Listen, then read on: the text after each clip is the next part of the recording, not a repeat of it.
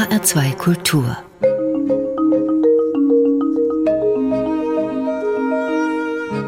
Hörbuchzeit Heute mit Dorothee Meyer-Karweg, Nicole Abraham und einem Beitrag von Martin Maria Schwarz. Heute sprechen wir über einen wunderbaren Klassiker. Weihnachten mit Ringelnatz, Gedichte für die Feiertage. Im Anschluss über Israel hören, das Heilige Land, aus der Länderreihe des Verlags Silberfuchs. Und Martin Maria Schwarz stellt uns das Hörbuch Radio Sarajevo von Tijan Sila vor. Und für Kinder und Jugendliche haben wir heute gleich zwei Hörtipps in der Sendung. Carpe Diem bis Postskriptum von Susanna Kischelewska und Räuber Hotzenplotz und die Mondrakete von Ottfried Preußler. Weihnachten mit Ringelnatz. Gedichte für die Feiertage heißt das Hörbuch, das der Verlag DAV mit Gedichten von Joachim Ringelnatz herausgebracht hat. Und der Untertitel für die Feiertage zeigt schon an, dass es nicht nur um Weihnachten geht, oder Dorothee Meyer-Karweg? Ja, so ist es. Es beginnt sogar mit Gedichten über den Herbst. Dann folgen welche über die Vorweihnachtszeit, Weihnachten selbst bis zu Silvester, Neujahr und ja, ich sag mal generell die Zeit, in der früher wohl noch viel häufiger als heute viel Schnee lag und es eiskalt war. Wenn man an Ringelnatz denkt, dann kann man sich rein besinnliche Gedichte zur Weihnachtszeit nicht so gut vorstellen. Wie ist denn die Tonlage dieser Gedichte? Ja, ich war überrascht, doch ab und an etwas rein besinnlich Beschauliches zu finden. Zum Beispiel dieses Gedicht mit dem schlichten Titel Weihnachten. Liebe läutend zieht durch Kerzenhelle, mild wie Wälderduft die Weihnachtszeit und ein schlichtes Glück streut auf die Schwelle schöne Blumen der Vergangenheit. Hand schmiegt sich an Hand im engen Kreise, und das alte Lied von Gott und Christ bebt durch Seelen und verkündet leise, dass die kleinste Welt die größte ist. Ja, und das war das Gedicht Weihnachten. Es wird, wie alle Gedichte auf der CD Weihnachten mit Ringelnatz, vorgetragen von Matthias Matschke. Matthias Matschke ist vor allem im Humorfach unterwegs. Und zwar sowohl im Theater, Film und Fernsehen, unter anderem in Pastewka und Ladykracher oder auch der Heute Show. Er hat aber schon viele Hörbücher eingelesen und dafür auch den Deutschen Hörbuchpreis erhalten. Aber er trifft hier, finde ich, auch wirklich einen besinnlichen Ton. Ja, aber man merkt schon auch bei anderen Gedichten, dass er auch sehr viel Freude hat an Versen, in denen sich noch andere Noten bei Ringelnatz einschleichen. So ein bisschen was Freches, was Spöttisches und Sozialkritisches auch. Und dazu hören wir das folgende Gedicht Ein Siedlers heiliger Abend. Ich habe in den Weihnachtstagen, ich weiß auch warum, mir selbst einen Christbaum geschlagen – der ist ganz verkrüppelt und krumm.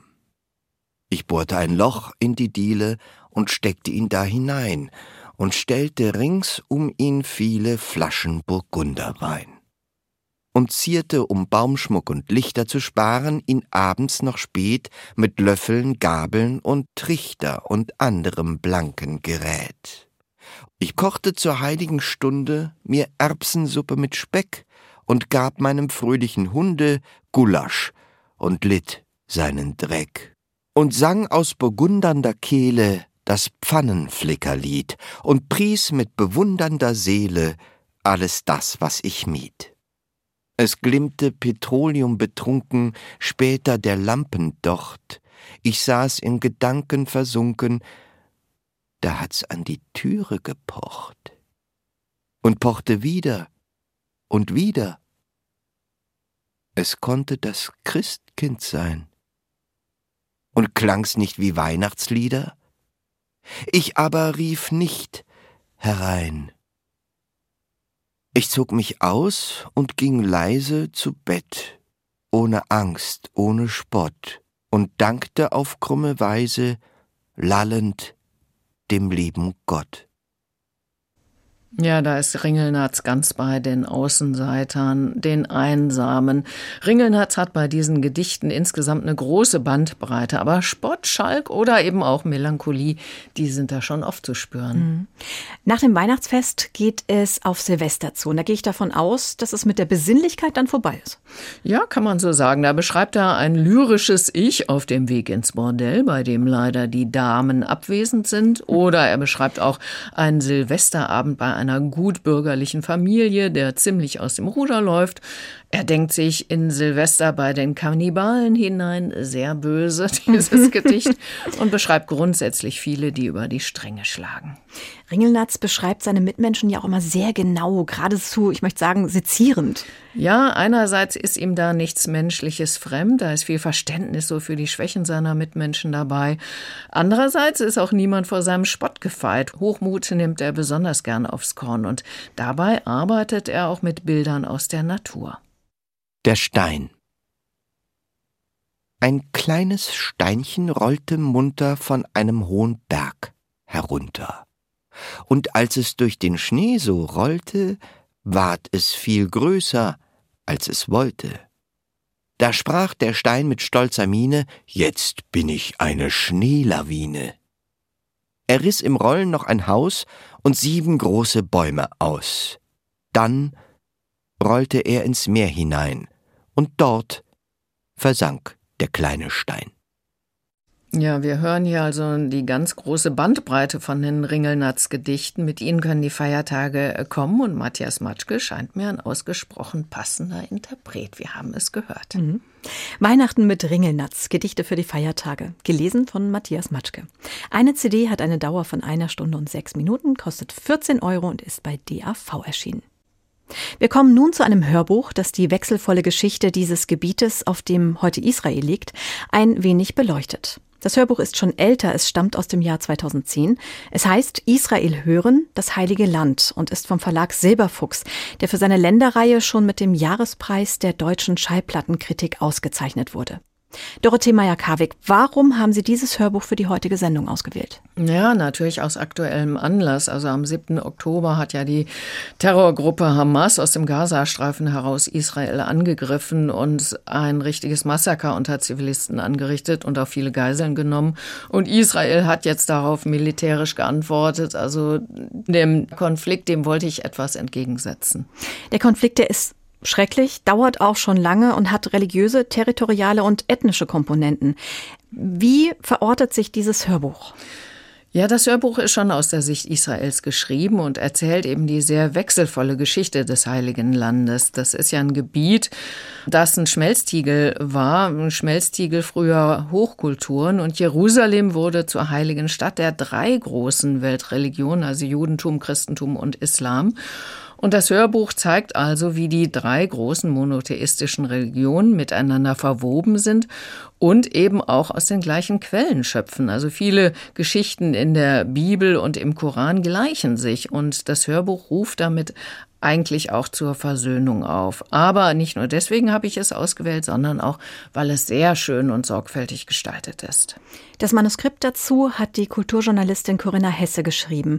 Für die Musikdramaturgie und die Regie ist Anja Hinz zuständig. Ja, genau. Und die beiden verkörpern auch den kleinen Verlag Silberfuchs und ihre Philosophie ist, sie wollen begeistern für die faszinierendsten Kulturen der Welt. Das heißt, es gibt noch viele andere Hörbücher in der Reihe, also ein Hörbuch über China, über Mexiko, über verschiedene europäische Länder und so weiter. Und wie bei all ihren Hörbüchern haben sich die Autorinnen wissenschaftlich dann auch beraten lassen. Hier von der Judaistin Dr. Irina Wandrei und eine Übersetzerin vom Hebräischen ins Deutsche war auch dabei. Wie ist denn das Hörbuch jetzt aufgebaut? Es führt chronologisch durch die Geschichte des Landes, natürlich bei nur circa 80 Minuten sehr schlaglichtartig, also das Ganze ist schon sehr dicht. Und neben dem Text, gelesen vom Schauspieler Rolf Becker, hören wir oft zur Zeit und zur Kultur passende Musik. Wir hören einfach mal rein, und zwar einen Ausschnitt über die Legende der Sintflut, wie sie im Gilgamesch-Epos niedergeschrieben ist, eine der ältesten erhaltenen Literaturaufzeichnungen der Menschheit. Sechs Tage und sieben Nächte geht weiter der Wind, die Sintflut. Wie nun der siebente Tag herbeikam, schlug plötzlich nieder der Orkan die Sintflut, nachdem wie eine Gebärende sie um sich geschlagen. Ruhig und still ward das Meer. Ausschau hielt ich einen Tag lang.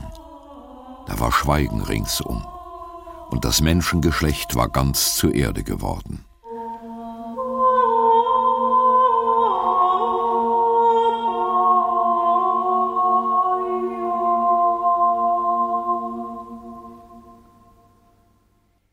Berichte von einer großen Sintflut sind auch in die frühe hebräische Literatur eingegangen. Jahrhundertelang wurden die Mythen und Lieder, Gesetze und Geschichten nur mündlich überliefert.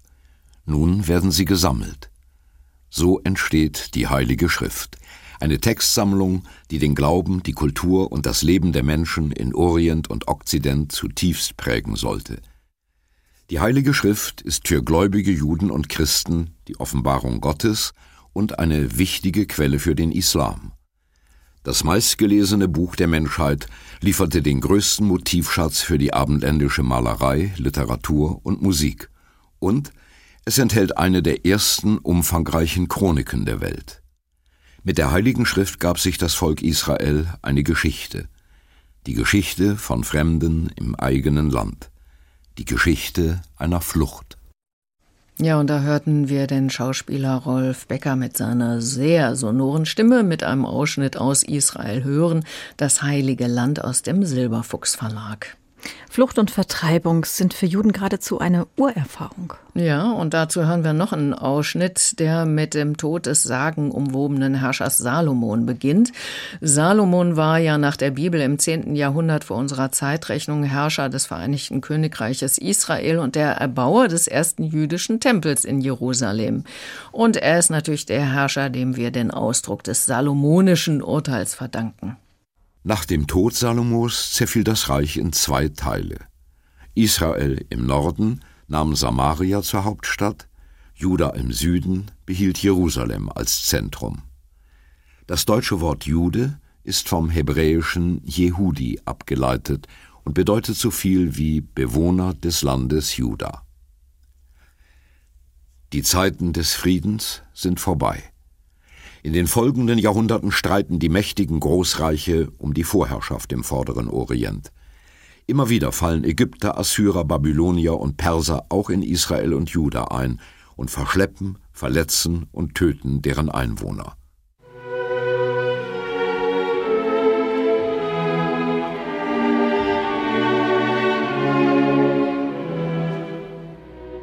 Ich verstumme. Mein Arm ist aus seinem Gelenk gebrochen. Blind sind meine Augen, weil ich das Böse mit ansehen muss. Alle Grundfesten meines Hauses bersten, und meine Glieder baumeln herunter an mir wie ein führerloses Schiff im wilden Sturm.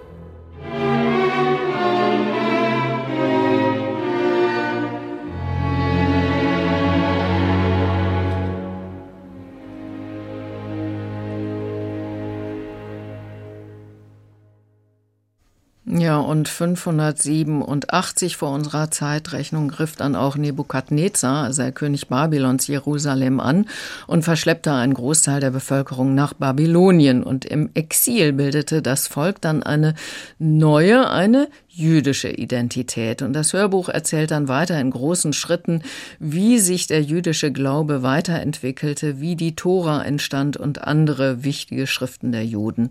Und wir hören davon, wie sich das Judentum in seiner heutigen Form entwickelte und wie die Juden trotz Verfolgung und auch Völkermord sich und ihre Religion in die Gegenwart retteten. Vieles von diesen Geschichten, zumindest in den Jahrhunderten vor unserer Zeitrechnung, ist ja historisch nicht gesichert. Mhm. Ja, darauf weist das Hörbuch natürlich auch hin. Und die Bibel kann ja auch als Legendensammlung gelesen werden, äh, bei der eben dann unklar ist, ob es einen historisch wahren Kern gibt. Und Rolf Becker nimmt bei seinen Zitaten aus der Bibel und anderen ungesicherten Textquellen so eine leicht veränderte Sprechhaltung an. Also die Stimme bekommt dann so ein bisschen was Raunendes, Geheimnisvolles. Historisch gesichertes und Erklärendes legt er dagegen klarer und nüchterner an. Das sind so minimale Veränderungen in der Stimme, die aber doch deutlich sind und dem Text, finde ich, eine sehr gute Struktur geben. Mhm. Wie nah kommt das Hörbuch der Gegenwart?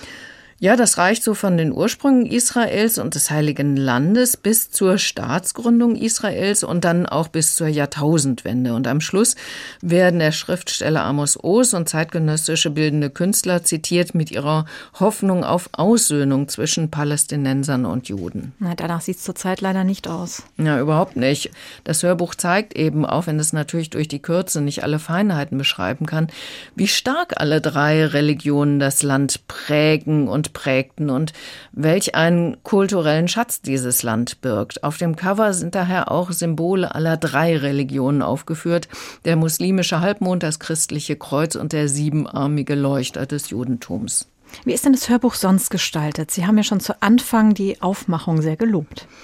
Ja, diese CD ist eingelegt in eine sehr hochwertige Kartonumhüllung mit einem sehr ordentlichen Booklet, in dem nicht nur gut gemachte Fotos von historischen Statuetten, Reliefs, Kultstätten, Schriften und auch modernen Kunstwerken zu sehen sind, sondern da gibt's auch eine Chronologie der historischen Ereignisse. Also insgesamt ist das ein Hörbuch, was richtig schön kostbar gestaltet wurde und es ist ein guter Ansatz, sich mit dieser wechselvollen Geschichte des Landes mal vertraut zu machen.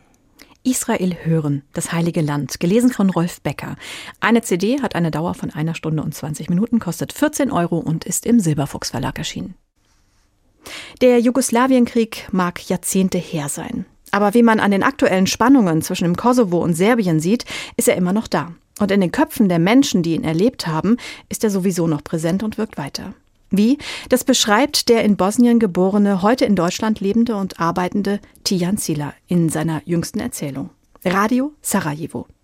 Der Autor hat es selbst als Hörbuch eingesprochen. Martin Maria Schwarz hat es sich angehört. Seine Besprechung beginnt mit einem Ausschnitt aus der Autorenlesung. Die ersten Stunden des Kriegs verbrachten wir, meine Eltern, mein Bruder und ich, im Keller unseres Wohnhauses. Wir zuckten bei jeder Detonation, schrien und gingen in die Hocke, wenn Raketen durch die Straßenfluchten kreischten. Und zwischendurch sprachen wir verängstigt über das, was uns möglicherweise bevorstand. Ein junger Mensch erlebt den Krieg. Tian Silla ist gerade mal elf, als die serbische Armee 1992 ihre Belagerung von Sarajevo beginnt und er und seine Familie mit eingekesselt werden. So startet die Erzählung und so ist man hörend auch gleich mittendrin. Aber auch wenn der Autor viel von der Innenperspektive eines Kindes und später Heranwachsenden bewahrt, so verschafft er seiner deutschen Hörerschaft doch immer wieder die Möglichkeit, wenigstens ein bisschen von den komplizierten Verstrickungen dieses Krieges zu verstehen, zumindest aus der Sicht eines Bosniers. Unter der Vielzahl der Kriege, die auf den Zusammenbruch Jugoslawiens folgten, war der Krieg in meinem Heimatland der komplexeste. Serbien konnte beim Überfall auf Bosnien auf die Unterstützung durch einen Teil der serbischen Minderheit in Bosnien zählen, was den Bosnienkrieg nicht ausschließlich, jedoch auch zu einem Bürgerkrieg machte. Ein Teil der bosnischen Serben kämpfte allerdings gegen die serbischen Nationalisten. Ein Teil bosnischer Moslems wiederum unterstützte die serbischen Streitkräfte und kämpfte gegen die bosnische Armee. Wie soll man solch einen Krieg erklären? Meistens sage ich bloß, am Ende kämpfte jeder gegen jeden. Der Großteil von Radio Sarajevo gehört jedoch der erklärtermaßen autobiografischen Schilderung, wie dieser Krieg gleichermaßen das äußere wie auch das innere Erleben eines Menschen erfasst und nicht mehr loslässt. Und das gelingt Tian Sila immer wieder mit so einfachen wie durchdringenden Einblicken in die eigene Seelenlage. Ich ertrug das Bombardement ohne Tränen. Sobald geschossen wurde, verkroch sich mein Geist. Erst als nicht mehr geschossen wurde, trauten sich meine Gedanken aus ihren Löchern, und dann weinte ich. So war es in den ersten zwei oder drei Monaten des Kriegs, bis die Gewöhnung einsetzte und ich aufhörte zu weinen. Vom Juni 1992 bis zum Oktober 2007 vergoss ich keine einzige Träne. Ich verbot sie mir selbst nach dem Tod eines geliebten Menschen. Und dieser Akt der Selbstbeherrschung bereitete mir eine seltsame Lust, dass der Mensch sich an jede Qual gewöhnt, stimmt nämlich. Es stimmt jedoch auch, dass es eine Qual ist, sich wieder zu entwöhnen. Es ist das titelgebende Medium Radio, das für Tian von zentraler Bedeutung wird, weil es als einziges Objekt noch den Bezug zu einer Außenwelt intakt hält, die eben noch so nah und mit jedem Tag immer ferner wird. Schon allein wie der Autor diese schleichenden Veränderungen erinnernd festhält, wie er die Übergänge beschreibt von der anfänglichen Sorglosigkeit seiner akademisch gebildeten Eltern bis zum Zerfall aller zivilisatorischen Grundlagen innerhalb seines Stadtquartiers, ist von exemplarischer Güte auch wie er überhaupt die Verrohung quer durch alle Milieus vermittelt. Da führten zwei Polizisten Ermin in Handschellen aus dem Hauseingang. Die Polizisten zerrten ihn zu dem Fahrzeug. Die Bullen wechselten einen Blick ergriffen Erwin plötzlich am Hosenbund und warfen ihn kopfüber in den Laderaum des Kleinbusses, wobei sein linkes Bein halb aus dem Bus heraushing. Einer der Polizisten lief gelangweilt zur Fahrerkabine und setzte sich ans Steuer, Der andere stieß Ermins Ferse mit dem Schlagstock an, um ihm zu bedeuten, dass er das Bein einziehen solle. Er tat es einmal, zweimal. Dann schlug er einfach die Tür zu und zertrümmerte Ermins Knie. Der Schrei war bis Dubrovnik zu hören. Tian Silla pflegt einen direkten und unbefangenen Erzählstil, so dass seine nahezu ungefilterten Schilderungen beim Hören fast selbst zu einer Schmerzerfahrung werden. Das mag manchmal schwer zu verdauen sein, ist aber völlig plausibel, weil es nicht um die Darstellung des Schreckens um seiner selbst willen geht, sondern um die Darstellung von Normalität im Kriegsalltag. Und hier erweist es sich als der richtige Zug, dass der Autor selbst liest. Mag man auch anfangs noch mit seinem starken Akzent fremdeln, so verliert sich dieser anfangs querstehende Eindruck rasch, weil hier vernehmbar ein Augenzeuge erzählt und nur er sich den saloppen Tonfall erlauben darf, der die vielen katastrophischen Schilderungen durchzieht. Zudem stellt man mit der Zeit auch fest, dass sich Tian Silla sehr gut auf szenisches und dialogisches Sprechen versteht. Als ich an Ivans Tür anklopfte, öffnete mir niemand. Ich klopfte ein zweites Mal, dann ein drittes, diesmal energischer, und obwohl ich wusste, dass es in der ganzen Stadt keinen Strom mehr gab, drückte ich zwischendurch immer wieder auf die Klingel. Ivan, ich bin's. Mach die Tür auf. Nachdem ich so eine Weile gelärmt hatte, flog die Tür der gegenüberliegenden Wohnung auf und ein älterer, bis auf eine rote Unterhose nackter Mann brüllte Hamas bald. Die ganze Nacht habe ich Wasser geschleppt und jetzt lässt du mich nicht schlafen. Wen suchst du da überhaupt? Meinen Freund Ivan Sprizic. Wissen Sie, ob ihm was passiert ist? Nee, denen ist nichts passiert. Die sind abgehauen. Schon in der ersten Woche. Da gab so einen Konvoi für Offiziere und deren Familien, haben sich von allen Nachbarn verabschiedet. Er blickte mich an. Von dir aber nicht. Nein. Ja, was willst du machen? So ist es halt. Über zwei Jahre verläuft die erzählte Zeit der Beklemmungen und Bedrängungen, in der der Autor sich mit seinen Eltern und seinem kleinen Bruder eher schlecht als recht durchschlägt, in der stets die Vorzeichen wechseln, aus Halbweltmännern im Quartier plötzlich praktisch denkende, tatkräftige Helfer werden, in der die Eltern aufgrund ihrer eigenen Überforderung eher eine zusätzliche Bedrohung für die Kinder sind, als dass sie ihnen Beistand leisten, in der nur Plünderungen bei geflohenen Nachbarn sowie Tauschaktionen mit Blauhelmsoldaten vor dem gröbsten Hunger bewahren, bis es der Familie schließlich gelingt, nach Deutschland zu fliehen. Als seelisch stark versehrte Menschen. Radio Sarajevo, das ist eine Kriegsgeschichte, wie sie immer wieder benötigt wird, weil sie viel von dem zu verstehen hilft, was Menschen, die vom Krieg erschüttert wurden, noch jahrzehntelang, vielleicht für immer in sich tragen. Martin Maria Schwarz besprach Tian Silla, Radio Sarajevo, gelesen vom Autor. Eine MP3-CD, 3 Stunden und 20 Minuten, gibt's für 19,30 Euro und die CD ist bei Audiolino erschienen. Jetzt kommen wir zu unserem Kinderhörbuch. Na, besser Hörbüchern, Dorothee Meyer-Karwig. Ja, ich konnte mich heute nicht recht entscheiden. Das Hörbuch, an das ich zuerst gedacht habe, ist etwas für die ganz Wiesbegierigen ab zehn Jahren und übrigens auch was für Erwachsene. Aber angesichts der Weihnachtsferien und so habe ich auch einfach etwas Unterhaltsames, Lustiges mitgebracht für Kinder ab fünf. Na gut, dann fangen wir mal mit dem lehrreichen Hörbuch an. Ja, das ist das Hörbuch von Carpe Diem bis Postskriptum 100 gar nicht so antike Redensarten und ihre Geschichten von Susanna Kischelewska, gelesen von Gerhard Gabers und erschienen bei der Hörkompanie. Das klingt so, als bräuchte man das große Latinum, um das Hörbuch zu verstehen. Ja, ach, es geht, aber klar, aus dem Latein kommen viele dieser Begriffe. Erzählen Sie ein bisschen mehr über das Hörbuch. Also im Vorwort erzählt die Autorin erstmal, wie sie durch ihre Lehrerin Latein lieben lernte und erklärt grundsätzlich, wie sehr diese alten Begriffe noch unsere Sprache beherrschen. Das reicht von summa summarum, also zusammenfassend, bis zum Fußballclub der Borussia, also Preußen im Namen trägt. Und das Hörbuch ist dann aufgeteilt in Kapitel wie berühmte Zitate, Mottos und Devisen, Lebenswahrheiten, gute Ratschläge, Medizinzeit und Geld. Und in diesen Kapiteln werden die dazu passenden Ausdrücke und Redensarten dann erklärt. Und wir hören ein Beispiel. O tempora, o mores.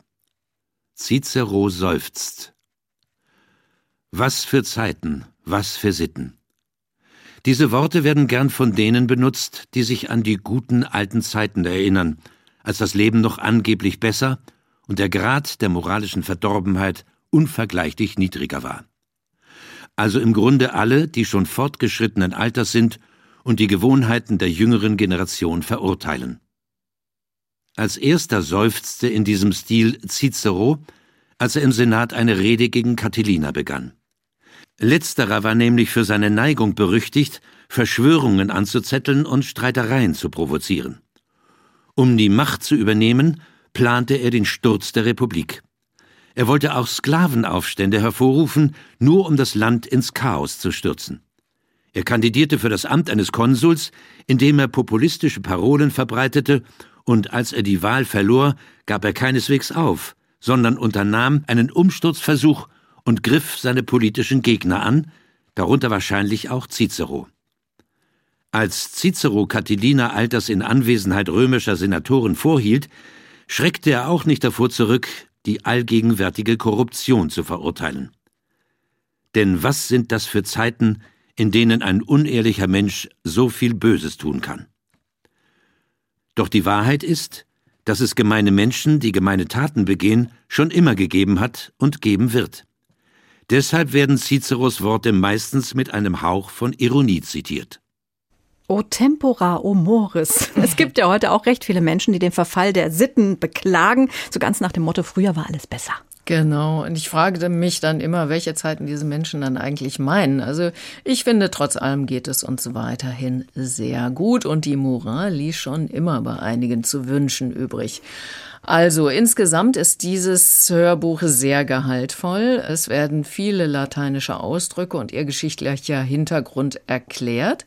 Und das Ganze wird schnörkellos und mit sehr angenehmer Stimme vorgetragen von Gerhard Gabers. Also wirklich was für die Wiesbegierigen, auch Erwachsene. Dann fasse ich gern nochmal zusammen. Susanna Kischelewska, von Carpe Diem bis Postscriptum. 100 gar nicht so antike Redensarten und ihre Geschichten. Gelesen von Gerhard Gabers. Eine MP3-CD ist eine Stunde und 40 Minuten lang, kostet 18 Euro und ist bei der Hörcompany erschienen. Und das Hörbuch ist für Kinder ab 10 geeignet. Und wie wir schon gehört haben, natürlich auch für die Erwachsenen.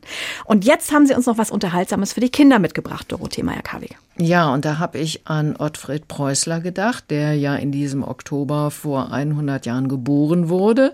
Das Hörbuch ist ein Beispiel für die vielen vielen Lesungen und Hörspiele, die zu Werken Ottfried Preußlers im Verlag Hörbuch Hamburg erschienen sind. Und mitgebracht habe ich das Hörspiel Der Räuber Hotzenplotz und die Mondrakete. So, die Mondrakete. Ich kann mich nicht erinnern, dass Räuber Hotzenplotz jemals auf dem Mond gelandet ist. Mm, ja, das ist aber ein Abenteuer von Räuber Hotzenplotz aus den Anfängen seiner Räuberkarriere. Ach. Ottfried Preußler hatte das erstmal als Puppenspiel geschrieben und 2018 wurde die Geschichte wiederentdeckt und von Ottfried Preußlers Tochter Susanne Preußler-Bitsch zum Kinderbuch umgearbeitet. Und als Hörspiel wurde es jetzt konzipiert von Löw von Katzenstein, Regie geführt hat Frank Gustavus und wir hören kurz rein. Kasper will mit seinem Freund Seppel Schwammerln, also Pilze suchen. Mit Schwung öffnete Kasper die Haustür und wäre beinahe mit Oberwachtmeister Dimpfelmoser zusammengerumpelt. Halt! Im Namen des Gesetzes! Keiner darf das Haus verlassen. Aber Herr Oberwachtmeister, ich bin's doch, der Kasperl. Warum sind Sie denn so aufgeregt? Aufgeregt? Ich sitze hier, ich meine, ich stehe hier in Berufung meiner erfüllten Pflichten. Äh? Wie meinen? In Verpflichtung meiner erfüllten Berufung. Meinen Sie vielleicht in Erfüllung Ihrer beruflichen Pflichten? Ja, das sage ich doch, du Naseweiß. Wer ist also hier aufgeregt? Ich vielleicht? Das ist völliger Unsinn. ja, da haben Sie recht, Herr Dimpelmoser. Es ist wirklich völliger Unsinn, im Haus zu bleiben. Denn der Seppel und ich, wir müssen doch Pilze suchen. Für Großmutters Schwammerlsuppe. Ich muss den Faulpelz nur schnell wecken. Ha. Hä? Wo hat er sich bloß versteckt? Kaspar, ich bitte dich, glaub mir und geh auf der Stelle zurück ins Haus. Oder wollt ihr vielleicht, dass euch der Räuber Hotzenplotz packt und in seinen Schnappsack steckt? Der Räuber Hotzenplotz? Der Räuber Hotzenplotz. Hab ich gerade der Räuber Hotzenplotz gehört? Ja, das haben Sie, Großmutter. Um Himmels Willen. Aber der sitzt doch seit 14 Tagen im Gefängnis in der Kreisstadt. Wissen Sie das denn nicht mehr? Und ob ich das weiß, du Schlauberger? Tja, aber jetzt ist er eben wieder ausgebrochen, der Räuber Hotzenplotz. Und wie Kasperl und Seppel dann versuchen, ihn mit Hilfe einer Mondrakete wieder einzufangen, das wird hier mit sehr viel Schwung und Witz erzählt. Wir haben ja ein Beispiel gehört. Mhm. Eine Mondrakete. Ich, mhm. Das klingt total geheimnisvoll. Aber äh, jetzt nochmal zum Anfang, zum Ausschnitt zurück. Äh, Felix vom Manteuffel habe ich gehört, oder? Genau. Insgesamt ist das Hörspiel schon super besetzt. Also außer Felix von Manteuffel als Erzähler machen mit Charlie Hü Hübner als Räuber Hotzenplotz, Tim Kreuer als Kasperl, Julian Greis als Seppel, Till Huster als Oberwachtmeister Dimpfelmoser und Hedi Kriegeskotte als Großmutter. Und die Schauspieler sind wirklich mit sehr viel Engagement und Spaß dabei. Das macht schon richtig Laune, dazu zu hören und ist eine große Empfehlung für die Feiertage. Ottfried Preußler, der Räuber Hotzenplotz und die Mondrakete. Ein Hörspiel mit Felix von Manteuffel und vielen anderen. Eine CD hat eine Dauer von fast einer Stunde, kostet 10 Euro, ist bei Hörbuch Hamburg erschienen und für Kinder ab 5 geeignet. Und damit geht die Hörbuchzeit zu Ende. Ja, wir wünschen schöne Feiertage. Die Hörbuchzeit macht jetzt erstmal ein bisschen Pause. Zu hören sind ein paar Wiederholungen der Hörbuchzeit und am 20. Januar, da gibt es dann wieder ganz frische Hörbuchvorstellungen. Und damit verabschieden sich Dorothee Meyer-Karweg und Nicole Abraham.